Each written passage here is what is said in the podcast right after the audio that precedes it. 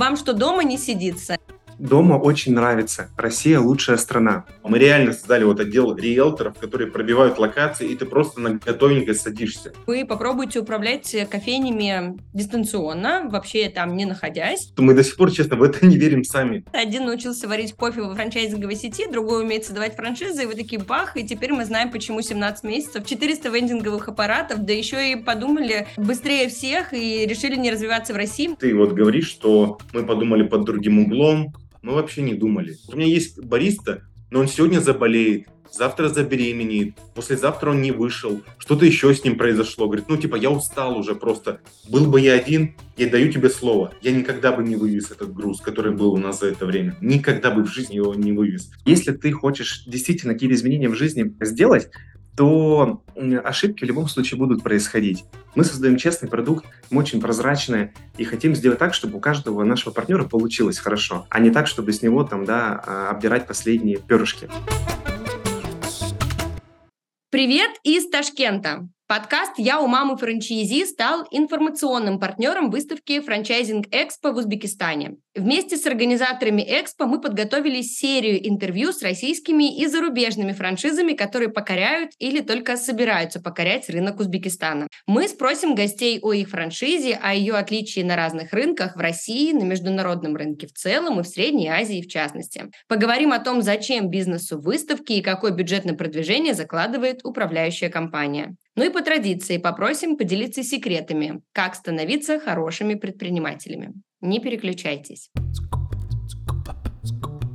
Итак, давайте знакомиться с гостем сегодняшнего выпуска, а точнее с гостями. Артем Габдрахманов и Александр Куприянов, основатели кофеин самообслуживания Smart Coffee. Ребята из сурового Челябинска с опытом в кофейнях и во франчайзинге объединились для создания Smart Coffee в середине 2022 года. И за 17 месяцев установили более 400 кофеин самообслуживания в 27 городах, из которых только 45 собственные точки, а остальные управляются партнерами. Smart Coffee сразу взяли курс на Азию. Большинство кофеин открыто в Казахстане, еще по несколько городов в Кыргызстане, Грузии и России.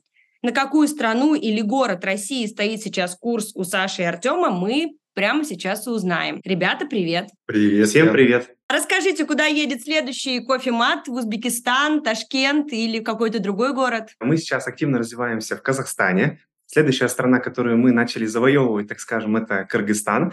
И на подходе это, конечно же, Узбекистан и Таджикистан. Мы нужны Узбекистану, вот. О, как звучит. А, обычно, когда готовлюсь, вижу очень много, ну или хотя бы какое-то приличное, адекватное количество точек в России, а потом все такие, ну и скучно нам здесь стало, мы поехали. У вас 4 точки в России и 150 миллионов тысяч точек в Казахстане. Вам что, дома не сидится? И не понимаю, почему вы взяли и отправились в Казахстан, а теперь э, еще и едете в Узбекистан. Чем вас так покорила Средняя и Центральная Азия? Дома очень нравится. Россия лучшая страна. Начнем с этого. А, поставим в тизер, это обязательно. Обязательно.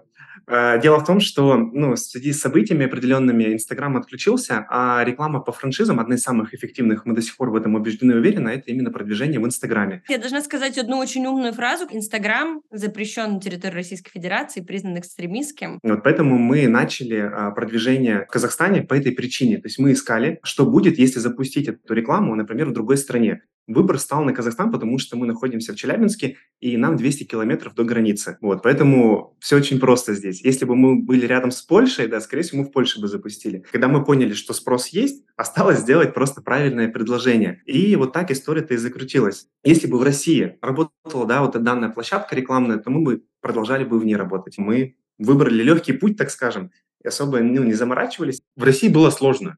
Было очень много конкурентов конкурентов мы все прекрасно понимаем, Ян, ты прекрасно понимаешь, сколько здесь компаний развивается, какой здесь, скажем так, кровавый океан. Когда мы зашли в Казахстан, там было всего две компании, и которые уже развивались там около года, но тем не менее нам это не помешало стать лидерами на рынке. Вот. И это очень круто. Мы до сих пор, честно, в это не верим сами. Да я сама не верю. За 17 месяцев 400 кофематов. Это как вообще? Мы мечтали в Узбекистане уже давным-давно. Мы сами создавали, вот прям с нуля у нас есть ташкентский чай. Да-да-да, то есть, а как бы как ташкентский чай и без Ташкента? Это же невозможно. И да, Когда у нас появилась осенью новый продукт с ледогенератором Ice Coffee, Ice Latte, мы поняли, что этот аппарат конкретно создан просто для Узбекистана, потому что люди просто мечтают в жару пить что-то охлажденное. И когда мы видим еще тем более, сколько это стоит, тот же там Старбаксе, когда мы были в Шимкенте и видели, сколько это стоит, там около двух тысяч тенге в рублях это 400 рублей, это много. То есть, а всего лишь добавляется лед. Поэтому мы понимаем, что партнеры, которые будут открывать данные кофейни с ледогенератором, будут больше зарабатывать. Классно? Очень классно. Давайте тогда сразу по пунктам, по, по всем пойдем. Все, что исповедовал сейчас э, Саша. Итак, кофематы, так называются эти вендинговые аппараты, которые выдают кофе, в том числе вместе с льдом, если пожелаете, и с ташкентским чаем, если хотите. Они приносят от 30 до 100 тысяч рублей прибыли, так написано у вас на сайте. И при этом роялти составляет 0 рублей. Я Хочу спросить, на чем вы в таком случае зарабатываете? То есть э, все, что вы зарабатываете, это с продажи, получается, автомата, а дальше что происходит? Бизнес достаточно простой. Мы под ключ партнерам все делаем. И когда он устанавливает точку, брать роялти вопрос за что, когда встает, когда ценность нужно какую-то дать, ее здесь особо ты и не дашь. Потому что роялти – это же взаимообмен определенный. То есть ты должен дать какую-то ценность партнерам, давать ее на протяжении всего действия. Если ты понимаешь, что в данном бизнесе ты ее дать не можешь, то ты начинаешь, э, ну, отказываться от роялти и придумывать другие штуки, которые можно реализовать. Именно так мы сделали торговый дом. То есть закупать ингредиенты партнеры должны у нас. При этом мы соответствуем всем формам франшиз, мы стараемся сделать самые лучшие цены в стране на ингредиенты. То есть и партнерам хорошо, и нам хорошо. То есть это та самая ценность, которую мы даем, если можно так назвать, это и есть тот роялти, который вшит в цене на ингредиенты. Хотя при этом они самые дешевые в стране. То есть мы свою функцию, как вот управляющая компания, такую выполняем. Поэтому роялти у нас нету, хотя другие коллеги по рынку действительно и берут, а, ссылаясь как бы на сам факт франшизы, потому что франшиза обязана брать роялти. Партнеры нам платят в виде ингредиентов. Поэтому ингредиентов есть вообще множество смыслов. Это единое качество, единые стандарты, единые поставки, том числе вот в Узбекистане, то есть и склад будет открываться с ингредиентами. И забегая вперед, можно так сказать, что в Кыргызстане тестируется та самая модель а, будущего, а, великолепие, где мы сразу нашли риэлторов. Это ребята, которые в Бишкеке ходят, бегают, заключают договора, локация. И партнерам передают, по сути, в субаренду уже найденные места. То есть мы еще дополнительную ценность начали внедрять помимо ингредиентов. И вот в Узбекистане, а, в Ташкенте мы планируем как раз сделать именно это. То есть мы сразу заключаем а, хорошие места, мы умеем договариваться и с университетами, и с административными комплексами, и с так называемыми МФЦ в России, а, вот в странах СНГ это ЦОНа, где да, обслуживание населения проходит мы сразу заключаем с ними договора. Можно ли было бы самостоятельно поставить точки? Да, и это очень круто. И вот мы сегодня, думаю, об этом поговорим, что мы собственные точки сейчас ставим в Казахстане. Просто нужна скорость, потому что рынок очень такой, а, много появляется конкурентов, коллег по рынку, поэтому модель франчайзинга здесь в нашем случае это именно момента скорости. В Бишкеке сейчас 50 мест у нас найдено, нам нужно срочно поставить. Мы решили пойти на таким путем, искать людей, кому интересно было бы открыть одну, там, две мини-кофейни и развиваться вместе с нами. Это, ну, как минимум честно, да, что нет роялти. Честность – это тот флаг, под которым мы идем на протяжении вот уже полутора лет с Сашей. И это очень важно. То есть честность должна вот притягивать других людей. И люди должны видеть нас, какие мы есть на самом деле. Мы создаем честный продукт, мы очень прозрачные, и хотим сделать так, чтобы у каждого нашего партнера получилось хорошо, а не так, чтобы с него там, да, а, обдирать последние перышки. Ну, на самом деле, честность даже в Азии, мне кажется, вообще возведена в культ вот такой, когда человек надо узнать поближе, хотя ты вообще-то мог бы и не видеться с ним для того, чтобы открыть эту франшизу, то есть познакомиться, чай попить там, найти общих знакомых ВКонтакте, не знаю, то есть без честности идти в Азию – это просто самоубийство. Так и есть, как нам сказали вот одни из первых потенциальных партнеров в Казахстане. Так, ребята, приезжайте сюда, Восток – дело тонкое, поэтому, поэтому э, поболтаем с вами в чайхане и там решим. Поболтаем, познакомимся и дальше уже решим. Если вы хотите выходить на азиатский рынок, то будьте готовы к личному общению и долгим переговорам, советуют наши эксперты из Ассоциации франчайзинга. Подробности прямо сейчас от Виктора Лишевского и Дианы Курбановой из Ассоциации франчайзинга Узбекистана. Несмотря на то, что выставки это такой самый первый исторический, наверное, инструмент, который появился с точки зрения продвижения франшиз, он свою актуальность ну, абсолютно никак не теряет. по одной простой причине. А, на выставках самое, самый горячий контакт. Потому что понятное дело, что очень многие франшизы продвигаются с помощью таргетированной рекламы, контекстной рекламы, э, каталогов и так далее. Но мы понимаем, что лид, полученный из таргетированной рекламы, это самый холодный лид. С ним будет более длинный цикл сделки, и с ним будет гораздо меньше конверсия. В среднем конверсия по рынку, она составляет где-то процента 1-2%. Если мы возьмем выставку, то а, выставки конверсия составляет от 5 до 20%. Даже по анализу нашему предыдущих выставок, на первой выставке у нас в среднем один участник заключил по одному контракту, это через месяц после окончания выставки. А после второй выставки, опять через месяц мы проводили такой же опрос, а там было 1,7 контракт в среднем заключил один участник. А второй момент здесь состоит в том, что когда мы говорим в целом про регион Центральной Азии, это регион, где очень важно видеть человека в лицо в потенциальном франчайзе.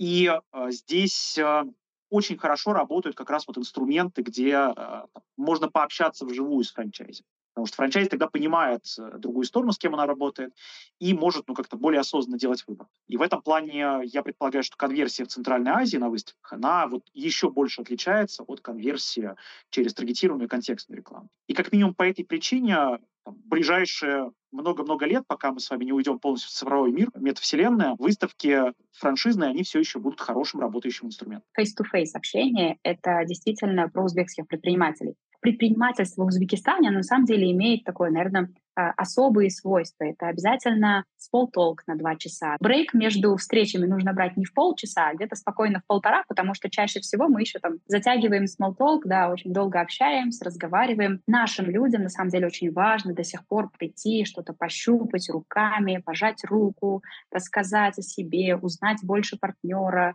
э, посмотреть ему в глаза. Вот это про наших предпринимателей. Очень э, низок на самом деле процент доверия к онлайн рекламе, э, к онлайн-инструментам продвижения. У нас поэтому и, наверное, последний год только развивается, и он на самом деле не, на, не, не находится на пике развитости. Это онлайн-реклама и онлайн-продажи через маркетплейсы.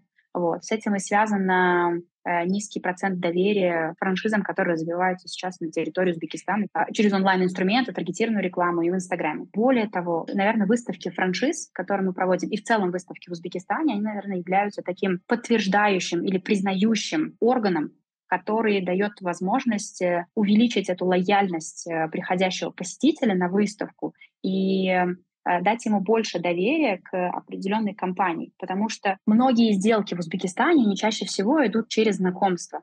Они приходят на выставку, общаются с участником, а потом обязательно идут в наш офис организатора и спрашивают, а вот вы знаете этих ребят? Мы, конечно, там, знаем их, потому что это наши участники, мы там последний месяц-два, например, с ними общаемся. Вот. А им кажется, это обязательно, что наши какие-то друзья или это какие-то наши знакомые. Ценовая политика вообще аппарат у нас на данный момент по Казахстану это 3,3 миллиона тенге. Сейчас еще скажу, сейчас расскажу, да. Просто я уже привык, я вообще живу в парадигме тенге и сом. В сомах у нас 620 тысяч сом. Если брать вот узбекскую валюту, это узбекский сум. Господи, ну нет. Неужели? 85 миллионов узбекских сумм.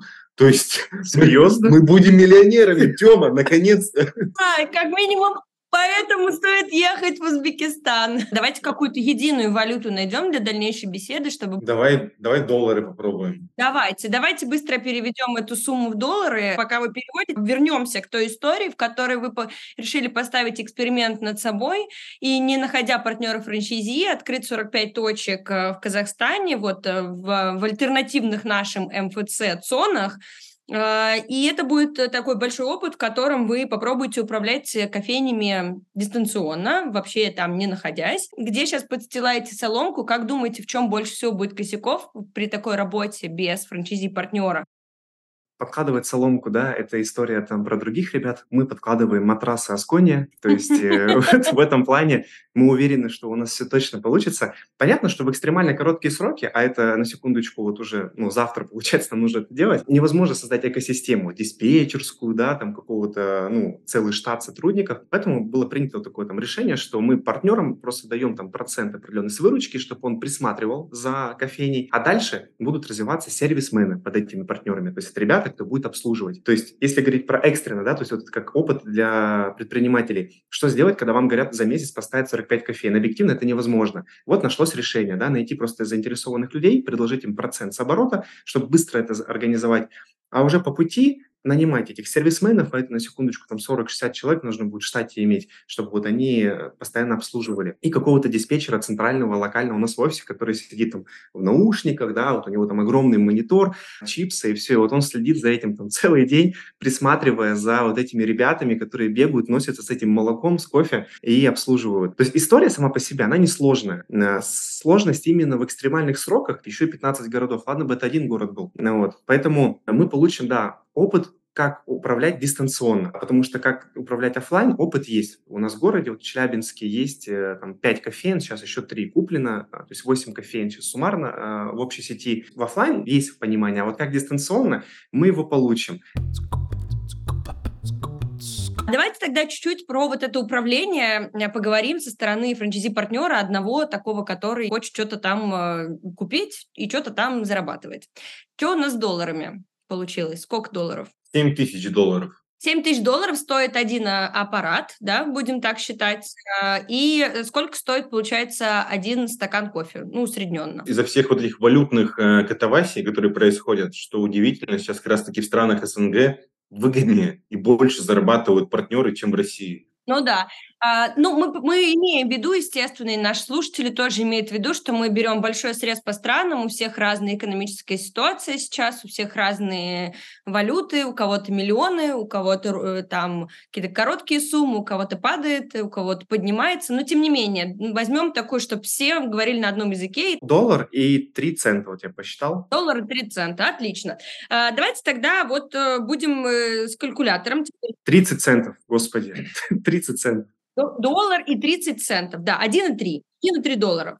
А, значит, а, я взяла свой дилетантский калькулятор, посчитала, что 30 стаканчиков в день – это какая-то норма, которая у меня будет 30 э, стаканов. Это хорошо или, или плохо? Ты удивишься, ты удивишься в цонах, если тебе вдруг интересно, какие продажи, от 50 до 150 стаканов в день.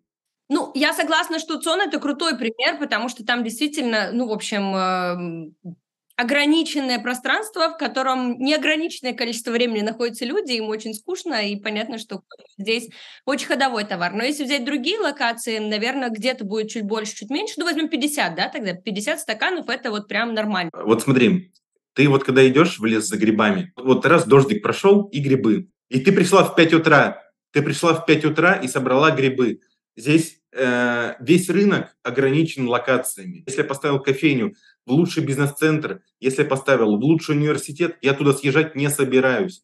Всем остальным ребятам достанутся продуктовые магазины, как, например, сейчас у нас в России пятерочки встают уже. Ну, вставать некуда, поэтому люди, встают, люди согласны и на 10-15 стаканов в день. Но вот, например, сейчас в Казахстане уже начинается такая пора, но первые ребята поставили в аэропорты, в институты. У них от 50 до 150 продаж ровно так же. Поэтому в Узбекистане сейчас, вот опять же, это полностью свободный рынок, и можно занять самые лучшие локации по всем секторам. Лучшие бизнес-центры, лучшие институты. А в институтах это самые лучшие локации. То есть по факту, вот у нас даже вот в Челябинске есть партнер, наш сотрудник, у которого 140 продаж в университете. Ну, то есть вот в том числе в России даже есть такие локации. До сих пор этот рынок не выжжен. Поэтому все определяется локациями, и действительно, как Артем сказал, вот многие даже не придают этому значимости, возможно, но мы реально создали вот отдел риэлторов, которые пробивают локации, и ты просто на готовенько садишься.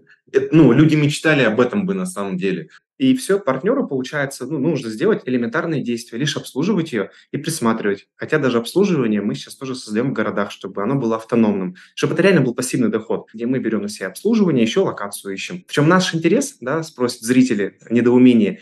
Локация находится под нашим управлением, и поэтому мы сдаем субаренду защищен и партнер, и мы, то есть договор долгосрочный, на 5 лет, то важно, чтобы он закупал наши ингредиенты. Вот такая модель, очень простая, прозрачная, понятная, мы просто берем и самую важную функцию забираем на себя. Выбить классное, крутое место, которое дает, как Саша говорит, по 150, по 180 продаж.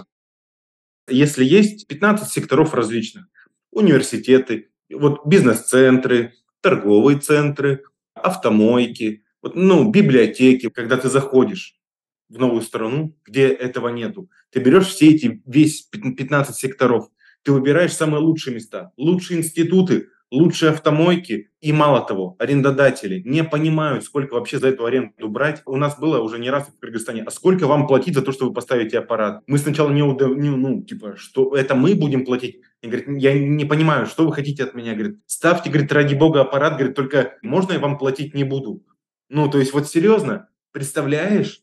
Когда в России просто уже там чуть ли не аукционы устраивают там 10, 15, 20, 30, а здесь рынок, как бы сказать, он вообще в недоумении от этого явления. Ты не аренду предлагаешь арендодателям, а ты предлагаешь сервис данному заведению. То есть изначально можно создать вообще игру по-другому закрутить. Да, да, это интересно. Я хотела как раз подсветить э, тот момент, что я себе изначально представляла эти кофеаппараты, да, и кофематы, и кофейни, как такая история интересная для студентов и пенсионеров, условно говоря. Ну, типа, чуть-чуть побегал по... и чуть-чуть поел, все хорошо. А сейчас вы так раскрываете карты, что получается, что это такой классный инвестиционный франчайзинг, буквально вот-вот-вот он стартанет, в котором, э, ну, в общем, ты просто вложил, и оно там само автономно работает за счет управляющей компании на местах, да, которая сможет обслуживать. Если я инвестор, да, как будто бы удобнее купить сразу много, и э, вы поможете с управлением, и все, все будут вин-вин. Это круто я все еще хочу вернуться и посчитать деньги, я к нему возвращаюсь. Итак, что берем? 100 чашек э, кофе в день, да, вы меня уговорили, поднимаем ставки 100. Я хотела с 15 начать. И стоит у нас доллар 30 а, один э, стакан. Посчитаем мы, например, сколько в среднем вот вы рекомендуете иметь, э, ну, не в, не в инвестиционной истории, а вот сейчас стандартной истории кофематов за раз. Вообще мы рекомендуем ставить от двух, то есть желательно поставить 3-5, Вообще в идеальной картинке мира, конечно, здесь нанять одного человека, который будет обслуживать, нанимать его на три точки, не совсем рентабельно. Когда у тебя точек 10, ты условно с каждой точки платишь там 3500 рублей. Ну, если да, в рубли переведем. В долларах это получается там, ну, 50 долларов, допустим. Когда у тебя 10 точек, ты можешь полноценно нанять логиста, курьера, который будет обслуживать. Если прям человек хочет бизнес создать, то вот э, брать 10. Если как э, хороший доход пассивный, то достаточно, да, там начать с двух, с трех точек, Итак, считаем с вами 100 э, стаканчиков на 3 пастомата. Это 300 стаканчиков в день. Умножаем на 30 э, дней. 9 тысяч стаканчиков. Умножаем на 1,3 доллара. 11 700 долларов получается. Какая себестоимость стакана и какая у рентабельность у всего моего предприятия? Я сейчас крупными мазками вот э, скажу. А, просто делишь на 2, и, в принципе, вопрос можно закрыть. 40% расход на молоко, на кофе, на стаканчик, на все прочее. 5% аренда. И вот 50%, в общем, это половина от оборота, то есть 5850 долларов. Если я куплю три этих э, постамата и вот такой буду иметь оборот, 50% рентабельности, грубо будем считать, это очень много на самом деле, а, я окуплюсь, э, грубо говоря, там меньше, чем за полгода куплю свои э, аппараты, правильно я понимаю? Да. Хорошо. Тогда идем дальше. Смотрите, возвращаемся к истории про отсутствие конкуренции. Я понимаю, но все равно есть конкуренция с точки зрения кофеин, есть э, конкуренция с точки зрения классики потребления, которая есть э, в любой стране. Когда ты там куда-то сел, посидел, не побежал с кофе, это тоже очень важно. Мы разговаривали недавно с вашими коллегами по Узбекистану будущими, Apex Pizza они называются, я имею в виду общепит коллеги, а, которые продают пиццу, и они рассказывали, что еще там 3-4 года назад на, на их пиццу смотрели с очень странными глазами, говорили, детки, мы здесь плов едим, и все, как, какая пицца? Так это же и есть преимущество. Ну, то есть, смотри, а, ну, то есть, э, действительно, ну, есть люди, которые не хотят разговаривать за баристой, раз. Они понимают, что это время уйдет больше, два. То есть, аппарат за минуту приготовит, и все окей. А аппараты сейчас настолько качественные пошли, что люди вообще не понимают, что это не из-под баристы кофе. Раньше был железный вендинг. В железном вендинге вообще не было души. То есть ты пришел, поставил, и то есть люди не доверяли качеству. Сейчас, когда э, вот это уже переросло в некие кофейни, я это называю даже не кофейнями, я называю это кухней. Я пришел на кухню. Мне вот как-то вот в этом квадратном метре никто не мешает. Я вот поставил стакан. Если я с сумкой, с портфельчиком, портфель поставил на столешницу, начал что-то там себе, вот кофе приготовлено, я с сиропом люблю. Сиропа чпынь-чпынь, палочку взял с индивидуального этой упаковки чпыню, кручу, верчу. размешал, стою, думаю о чем-то своем. И поэтому для меня это вот какая-то вот медитация. Следующее. Бариста готовит по настроению. Сегодня он хорошо приготовил, завтра плохо. То есть это вообще не смешно, потому что к нам обращались многие а, владельцы центров, салонов красоты. Говорят, вот у меня есть бариста, но он сегодня заболеет, завтра забеременеет, послезавтра он не вышел, что-то еще с ним произошло. Говорит, ну типа я устал уже просто, я плачу зарплату, а вот что-то, ну, не идет у меня, говорит, можно я поставлю аппарат? То есть мне так проще будет. То есть это решает проблему вот э, с персоналом. Вендинг, который сейчас существует на рынке, который вот конкретно мы предоставляем, это уже другой уровень вендинга. Это уже другое понимание, это другая идеология. Ты сказал о том, что как вот вообще нужно это рынку, не нужно рынку. Кофе, казалось бы, нам изначально тоже так казалось, как будто не очень понятный продукт для стран СНГ типа, да, вот там чай, э, чай с молоком, вот эта вот вся история. Но тем не менее, мы на данный момент, у нас в Алмате только 100 с лишним кофеин самообслуживания. Около 420 кофеин получается в Казахстане. Ну, в Казахстане ладно. В Кыргызстане будет не так. Мы в Кыргызстане включаем рекламу, у нас там 50 человек желающих. Тренды шагают вот по СНГ. Кыргызстан смотрит на Казахстан, что у них это там просто вот э, рынок насыщен сильно. И они сюда же тоже двигаются, опять же скажу, да, там, пускай нас коллеги слушают, мы хотим в Узбекистане стать первыми родоначальниками движения. Запомни мои слова. Я не только запомню, Саша, я их записываю, подожди. Записывай, точно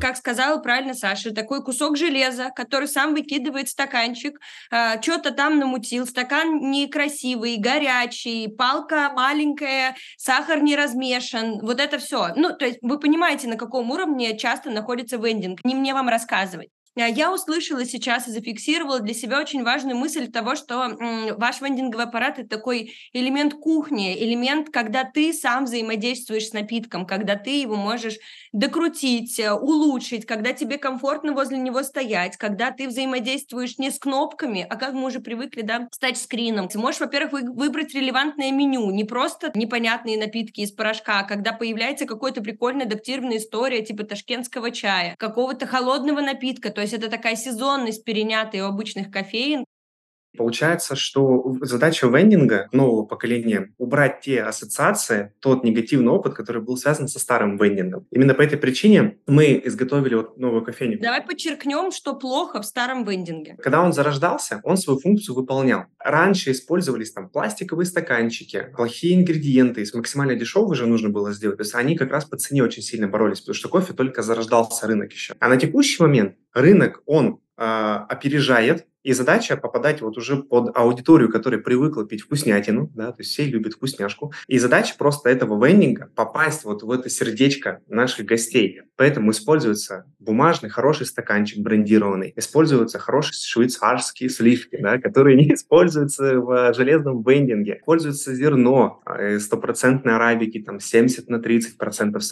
хорошие, которые там в кофейнях используют. Вода хорошая, качественно используется. То есть факторы в продукте такие, что человек пьет и понимает, вау, здесь типа белиссимо, да, здесь вкусно. И все, и он возвращается. А, просто мы еще пошли дальше и поиграли с тем, чтобы цеплять внимание людей в цветах. Желтый и фиолетовый – это прикольные классные цвета, которые, ну, заряжают твой мозг, он начинает позитивно мыслить. Это и цвет, и эргономика в том числе. Ну, то есть правильное всего расположение. И добавлю, есть э, исследование от Коста Кофе, это, по сути, лидер после Старбакса. Они же тоже как бы, ну, давно уже эти кофейни самообслуживания пошли. Коста Кофе в Англии хорошо прямо расставились, у них много этих стоят мини-кофеин, но у них они железные. Просто они красивенькие и классные, но они тоже железные. Они открылись в Дубае, поставили сетку, и она вся обанкротилась. Потому что вот то, что говорил Саша, это то, что как раз транслируется в кофейнях самообслуживания. Это кухня, это бар, это открытая площадка, где ты четко видишь, что здесь тараканчиков нету, здесь все чисто, а, здесь прибираются. То есть мы открытую площадку, прозрачную кухню делаем, по сути. Когда железный вендинг стоит, он так или иначе в себе таит какие-то невзгоды. Ну, то есть ты четко понимаешь, что там что-то не то, потому что все запаковано прямо. А у нас все открыто. У нас тоже были планы все там закутать, полностью все закрыть, а, чтобы ничего там, да, ни, даже просвета не было. Нет, людям как раз-таки нравится, что ты приходишь как на кухню себе, сам себе готовишь кофе. Нет, круто, э, это очень круто, и это, это классно, что мы это подсветили, и это классно, что мы проговорили, что вендинг, он реально из гробов превращается в такие более человечные форматы, учится с нами общаться на человеческом. И вот ваш формат кухни открытый, это такая еще один элемент честности, да, который мы уже выше обсудили.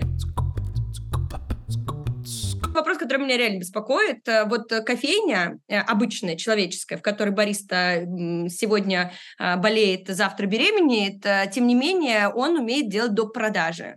И это очень важно, потому что кофе всегда зарабатывает еще и на конфетке, которую предложил бариста. Как вы решаете вопрос до продажами и нужно ли это делать в эндинге? Кофейни устанавливаются в конкретной локации, конкретном бизнес-центре, например, в котором есть постоянная аудитория, если им нравится продукт, они будут постоянно его пить. Заработок основной идет все-таки на это.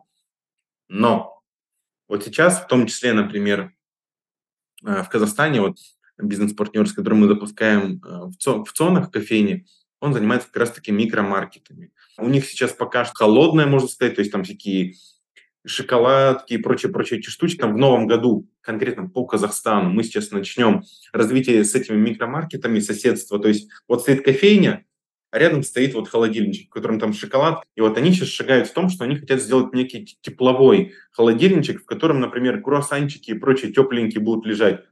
Вот это будет очень сильно увеличивать э, продажи кофе и в том числе средний чек повышать. Следующий год развития в Казахстане конкретно тест гипотезы как сильно будет увеличивать э, взаимные продажи коммуникация рядом с микромаркетом. Теперь мы не конкурируем, реально, а дружим, и э, это прям, мне кажется, ключ к успеху любого бизнеса. Объединение – это то, то, к чему мы все должны стремиться. Несмотря на достаточно юный возраст э, франшизы, у вас все выглядит довольно продуманно. Очевидно, что кто-то очень сильно старался при подготовке франчайзингового пакета, и мы сейчас выясним, кто это делал. Значит, э, у Артема есть свои кофейни. Артем франчайзи-партнер Coffee Like и входит в топ-100 франшиз этой компании, франчайзи-партнеров. Все так? Ты по-прежнему там? Буквально вот на этой неделе я снимаю вывески кофе-лайка, и вот как раз Smart продолжение свое берет именно и в полноформатке. Это та история, которая обязана у нас развиваться. Мы прирастаем постоянно в полтора раза в год. Кофе-лайк это была история А, э, история Б это как бы выход уже вот в новую историю, то есть у нас э, сильнее опыт уже накопился даже, чем э, у прошлой компании. Поэтому будет Smart Coffee, полноформатные кофейни с круассанчиками, сэндвичами, пончики, мончики, все это на свете будет. Тем не менее, расскажи, э, что из Coffee Like а удалось забрать во франчайзинговую сеть Smart Coffee. Я уж не думаю, что ты 6 лет страдал, э, будучи франчайзи-партнером Coffee Like. Давай прям раз, два, три в формате Блица, что было круто. Первое – это качество. Качество, которое мы внедрили, это камеры, это человек, который следит за камерами, это чек-листы. За это всегда э, пропагандировал кофе лайк прямо следить за всем и оцифровывать это. Поэтому качество у нас вышло на новый уровень, когда мы внедрили понятные оцифрованные элементы для того, чтобы это отслеживать. Второе – это скорость. За счет того, то, что мы ставили на кофейню там 3-4 бариста, хотя у нее площадь 10 квадратных метров, они друг на друге там сидели, нам позволяло это делать э, скорость отдачи напитка очень высокую. И гости к этому привыкали. Я пришел, забрал, вышел. Ну и третье – это команда потому что у них много было работы с тем, как развивать команду, и ораторское искусство, потому что бариста должен уметь красиво общаться, и разные-разные техники. Скорость и качество – это вещи, которые легко транслировались и в ваши продукты. Когда ты, грубо говоря, учился на качестве и скорости, вряд ли ты потом пойдешь делать что-то некачественное и очень медленное. Хорошо, Саша э, продает э, и создает франшизы, и сам в 2014 году открыл сеть из 23 магазинов э, в России. Получается, что это такая классная квинтэссенция. Один научился научился варить кофе во франчайзинговой сети, другой умеет создавать франшизы, и вы такие бах, и теперь мы знаем, почему 17 месяцев, 400 вендинговых аппаратов, да еще и подумали быстрее всех и решили не развиваться в России. Мне кажется, что просто под другим углом посмотрели на ту же самую проблему и, э, и сделали ровно то же самое, что могли бы сделать в России, только в 300 раз э, круче и быстрее и выгоднее. Мне кажется, то есть у меня есть дальновидность, что чем заниматься, когда заниматься. Один из моих клиентов стал Артем, просто был как клиент, а потом в один определенный момент я бросаю все, мне больше никто не интересен, и вот мы стали партнером с Артемом. Ты вот говоришь, что мы подумали под другим углом, мы вообще не думали. Я на самом деле считаю нас вообще абсолютно сумасшедшими, просто те ребята, которые не думая, просто делают. Вот за что я реально благодарен просто 20 22 году, получается, или там, я уж не помню, какой там год был, 22 21 вот за Артема. Артем максимально вот э, близкий по, по душе мне человек, с которым просто типа go, go. Вот у нас go – это наш девиз просто, под которым мы двигаемся. Ровно так же с цонами получилось. В 15 городах, вот уже в 16, получается, нам еще Алматы дали, в 16 городах открыть 43 кофейни. Это же абсурд полный. Но мы сказали go. То есть вот мы все, всему всегда говори «да». То есть Джим Керри – наш кумир. Именно этом я считаю, что вот наш секрет успеха. Что у меня вот такой же партнер, который типа «Тем, погнали, погнали». Ну вот это дико круто. Вот мы в диком темпе живем эти полтора года. Я счастлив. Хорошо. А, ну, на самом деле, Артем а, при знакомстве со мной э, подраскрыл эту карту про возможно, про Go. Он назвал это шансом и сказал, что он бы рассказал про возможности и прочитал бы лекцию для студентов с темой лекции «Шанс». Надо уметь цепляться за возможности, говорит Артем. Это навык можно прокачивать, и, тем, и чем сильнее прокачиваешь, тем больше возможностей начинаешь видеть ежедневно. Артему нет еще 30, и хотела нам с Сашей объединиться, поплакать и сказать, наверное, после 30 уже все, там, типа. Но Саша вот Э, в общем, э, развеял весь мой миф. Давайте дадим совет э, всем нашим слушателям, которым до 30, которым после 30, как прокачивать вот эту жилу, цепляться за все, как научиться говорить гоу, и как, главное, меня вот что больше всего интересует. Ведь люди, которые чаще всего говорят, да ну надо уже выбирать, они часто обжигались. И вот на этом, типа, поехали, погнали, получили негативный опыт. А давайте расскажем какой-нибудь прям факап нормальный, когда вы последний раз за что-то схватились, прогадали, и вас это чему-то научила, но не научила говорить «нет». Таких факапов на самом деле очень много. Вот я сейчас трону именно по кофейням, потому что это такой прям прикладной, да, конкретный опыт. Открываешь кофейню, у тебя не получается. Я открывал одну кофейню, построил прямо все, вложил там 2 миллиона рублей, ее сносит кран там через полгода. Убыток зафиксирован. Деньги не мои. Я несу груз ответственности теперь еще и перед инвестором, что деньги пропали. Но я взгрустнул. Вот. Обидненько было. Но я понимал прекрасно, что, ну, ну что с этим сделать? Ну, факт зафиксирован, зафиксирован. Опыт получили, получили. Я понял, что нужно чуть дальше смотреть, чем в дистанцию одного дня. То есть надо было узнать в администрации, что будет вообще с данной локацией там, через какое-то время. Даже накопив огромный опыт э, в ошибках, мы все равно быстро принимаем решение, потому что смотрим лишь в ключевое. Какой реально риск от этого будет? И по сути, со мной же ничего не стало. Да, там ну, много разных ситуаций были. И долги были 36 миллионов, которые якобы на меня повешали. И там суды были. По Казахстану нас на деньги там тоже кидали. На большие причем. И мы же вот сидим здесь. И по сути, это и есть результат того, что как бы с человеком-то ничего не происходит. Если ты хочешь действительно какие-то изменения в жизни э, сделать, то ошибки в любом случае будут происходить. Но ошибка – это всегда вот как раз возможность чему-то научиться. Поэтому ошибки мы очень любим. Как без них ну, развиваться? Да никак. Ну, то есть ошибки важно просто полюбить. И это, наверное, есть самый главный совет. То есть, если их научиться правильно воспринимать. А вот ты смотришь на этих двух сейчас пацанов, да, и вот думаешь, э, ну, типа, блин, здорово, 420 кофеин, как здорово, как, как они, какие они молодцы. Если честно, за это время было, знаешь, как больно много раз реально ну, на миллионы кидали. И, и сотрудники, и партнеры. Что только мы за это время не видели. Я еще один очень важный момент добавлю. Важно, кто с тобой рядом.